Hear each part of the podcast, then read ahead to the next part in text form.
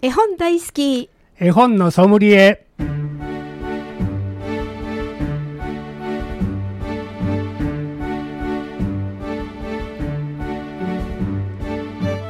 絵本大好き絵本のソムリエ。この番組は大垣書店の協力でお送りします。ナビゲーターの鈴木優子です。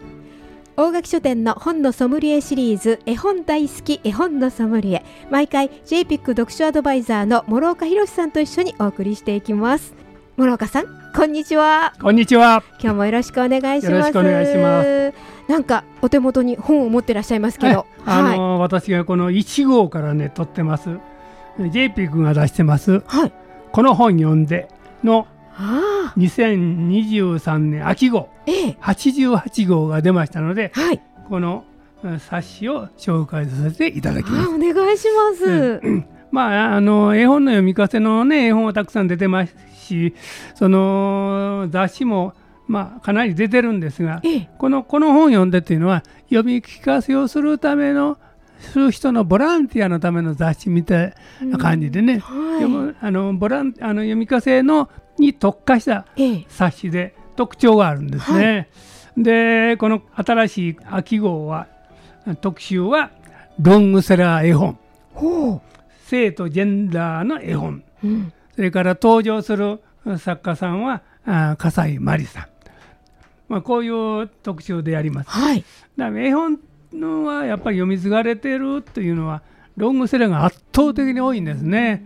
で特にあの読み聞かせをやる人はあのその最初はロングセラーの絵本をしっかりねあの読み込むというのがものすごく大事なんですね。そのことによってあの絵本選びのさ非常にあの物差しになるんですね。なかなかそのあのこの絵本はこういう絵本だよってたくさん出てることは出てるんだけども自分で物差しを持たないとね新しい新刊の絵本が出た時にあこれは子どもたちに、あのーよ読めるものかどうか、あの差し出してもいいのかどうかというのはなかなか判断が難しいんですね。ええ。まあ、それと絵本あの好みがありますので。そうですね。ね、やっぱり読み手の好みで、あのー誰か偉い先生がこの絵本はあのー子どもたちにえあの成長にえためになるんやということで言われてそれを丸々にして読んでもね、うん。なかなかやっぱり子どもたちに伝わらへん、やっはい。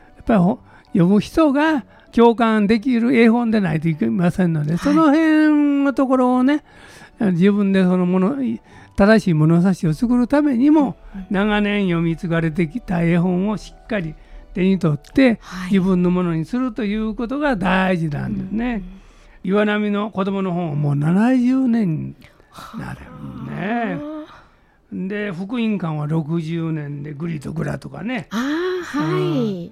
3匹のヤギのガラガラロンとかね、おなじみの絵本もで、ええ。ありますし森の中っていうのも60年も経ってるんですね。いまだに図書館で借りられてるしはい。町の本屋さんでねあの並んでます？うん売れね。売れてるのがやっぱりロングセラーが圧倒的に多いんですよ。あやっぱりそういうものをしっかり、うん。あの読み手としてはあの自分のものにするためにもこのロングセラーの中から自分の読める読みたいもの、はい。あーこれはいいなというものをえ自分で選んで、うんうん。自分のものにしておくことが、はい。あの自分の中に心の中に物差しをうん。作るということになりますので、はい。ぜひあのロングセラーをしっかりあの見といてほしいなと思いますし、はい。この中に地獄の装備もあります。のでそうなんです私ね。の得意な地獄の装備とかね、はい。うん。ぼちぼち行こうかとか。ええ。11匹の猫もありますやっぱりそういうものが長年読み継がれてきているし、子どもたちには大好きなものなんだから何十年の50年の前の子どもたちも今の子どもたちもそんなにね好みは変わってないといようことね。ですよねもちろんだからはあ新しい新刊の絵本も出てますので、は私は本屋さんで読み聞かせやるときはその新刊の絵本ももちろん読ませていただきます。えー別に無理やり進めるんじゃなくてこういう絵本も出たよという情報をね、はい。あのー提供の意味も含めて新しい絵本も、あのー読ませていただいてます。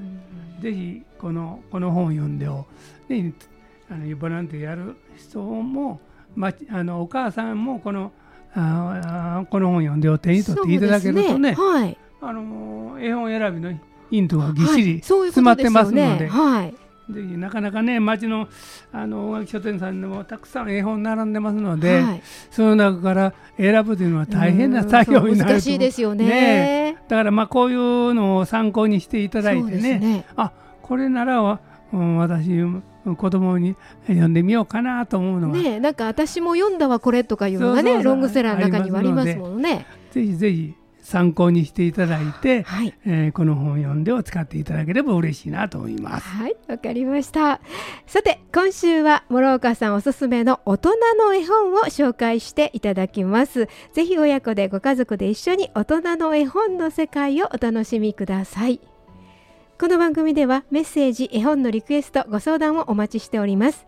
メールアドレスは fm870 アットマークラジオミックスドット京都、fm870 アットマークラジオミックスドット京都、ファックス番号は075-432-5806、432-5806です。またこの番組再放送がございます。土曜日の午前8時30分から日曜日の午前10時30分からと午後3時からとなっております。それでは諸岡さん今日もよろしくお願いいたします。はいよろしくお願いします。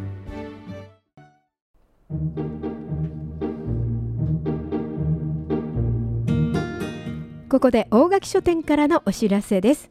大垣書店で私の一冊を作りませんか？自費出版のご案内です本を作ってみたいとお考えの方へ無料で自費出版についてのご相談お見積もり作成を承ります。イメージがはっきりしない本の書き方を知りたいという内容でも構いません。すでに原稿があり具体的に費用を知りたい方は詳しくご希望をお聞かせください。大垣書店のホームページをご覧いただき問い合わせ用紙をダウンロードし必要事項を記入の上郵送またはファックスでお送りになってください。ファックス番号は075-468-1479 075-468-1479です。電話番号は075-468-1411 468-1411大垣書店出版部となっております。大垣書店で私の一冊を作りませんか？自費出版のご案内でした。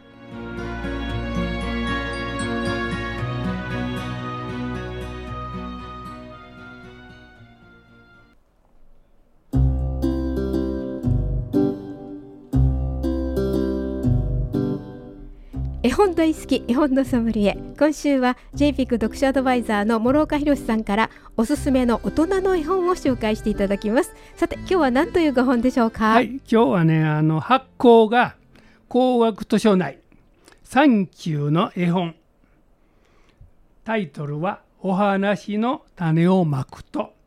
クラウディオ・ゴッベッティ作。ディアナ・ニコロバ絵井上沙耶役。じゃあ冒頭読んでみますね。はいお願いします。さあお話のお話をしましょう。それはこの世界にはないどこか。知っているはずなのに知らない名前の場所から始まります。そこには小さな家がありました。その家に住んでいるのはおじいさんでしたとっても長生きで何歳になったのか自分でももう思い出せないほどです。100歳？もしかすると1000歳かもしれません。へんてこな帽子にこんもりとした白いひげ大きな鼻の上では眼鏡が揺れています。おじいさんはカタカタとタイプライターを叩いて何かを書いているようです。そのタイプライターはオンボロで昔あるところにの9つの文字盤なんてほとんどすり減っています。おじいさんは書き上げると紙をそっと手に取って小さな家を後にしました。そして知っているはずなのに知らない名前の場所を急いで歩いて行きました。おじいさんはやらなくてはいけないことにぴったりのところへ運命に導かれるままに進んでいきます。そこを見つけ出すにはぴったりな土地を探すだけではダメで周りのありとあらゆるものがいい具合でないといけません。その日は文句なしに具合のいい日でした。風は東へと吹き月の海は道潮で雷は地面に落ちたばかり。ほら日向のちっぽけな場所。ここがぴったりです。ここならどんなものを育てるにも申し分ありません。とお話が進んでいきます。ほほなかなか不思議な感じですね。ねどんな感じだね。ねはい、ここでね、あのイタリア基奏曲チャイコフスキーを聴いていただきます。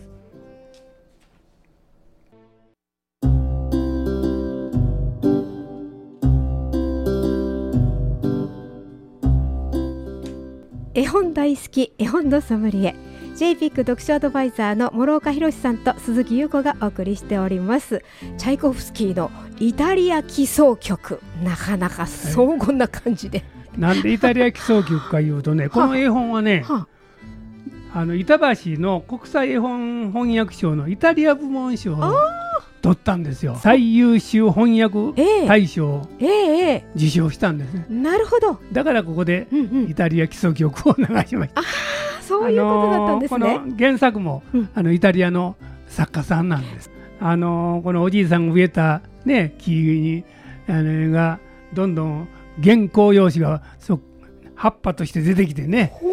それをおじいさんがあの本にして、本にしたら今度はその本が窓から飛び出していってええ。海を越え山を越えてどこへ行くのかなと思ってええ。見たら最後は図書館へねあ図書館。はい。ねこの本がはい。飛んでいくんですよ。ええええ。で図書館の本棚に全部収まるというのうーん。でその収まった本を子供が手に取って見るという、例えばあだからねお話がどのように物語がどのように作られできる出来上がるのかというのはーはいファンタジック的に、ねね、表現してやるんですね。そういうことですうね。んそうかお話の種あそうか種をまいたのが本になっていく。そうそう紙はは葉っぱいうのか紙になってうんそれをおじいさんが製本にして閉じると 今度はその本が窓から飛び出して、どっか知らない国のうん図書館へとうん。行くというそういうあの物語になってるんでなんか壮大な物語になっててそうですね。で最後子供が必死に読む姿が書かれてるんだよえね。えええもう夢中になってるんですね子供が。でもへ最後は読み疲れて、えー眠り込んで、ええしまうという、はいうん結末になってえるんですね。えなんかすごい綺麗な絵ですね。もう綺麗ですしね。ねえ色も綺麗優しくていやこのおじいさんのキャラクターいいですね すごいね。ねなんとも言えんえ、なね。んと眼鏡かけてねいかにもこうちょっとイタリアっぽいかもしれないそうそうそうねで紙紙を自分のタイプライターで打った紙をえ地面に植えてね水えをかけて、うんうんそんなら芽が出て木が出て葉っぱの代わりにあ原稿用紙が出てくたくさん出てくるという。ここにこういっぱいお話がこう書かれてるんですね、そうですね。ねなんかこれあのこの紙ですか？がなんかいろいろ折り紙みたいになってますね。そうですね。はは面白いですね。なんか動物、ね、猫になったり動物になって。あそれ飛んでいくんですねこれ。だから非常にこうファンタジック的はい。に物語が作られる、ええ。ねことをあの書かれてるんですね。これ今までちょっとあのなかった絵本ですね。ああそうですうか、ん。あの本当に大人の絵本っていう感じがします、そうですね。えで、また出してるのがね、あの工学図書って難しいね、あの理系の出版社なんだけども、はい。サンキューの絵本ということで、ええ。編集者がこれを作ってはるんですね。だから新しいこう出版社が、えー、絵本をどんどん作り出してるという、うん、まあ、読者にとっては非常に選択肢が増えてそうですね、あのいいの違うかなと思いますね、はい、このあのご本の通りであの知らないところからの知らないご本に出会う機会はありますからね。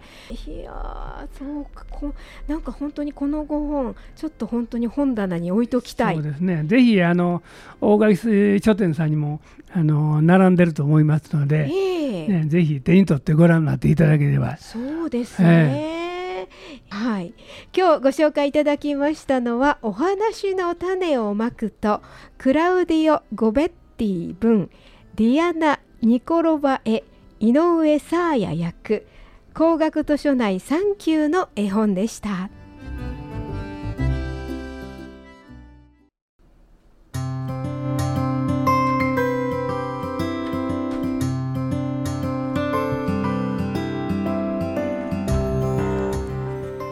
絵本大好き絵本のソムリエ。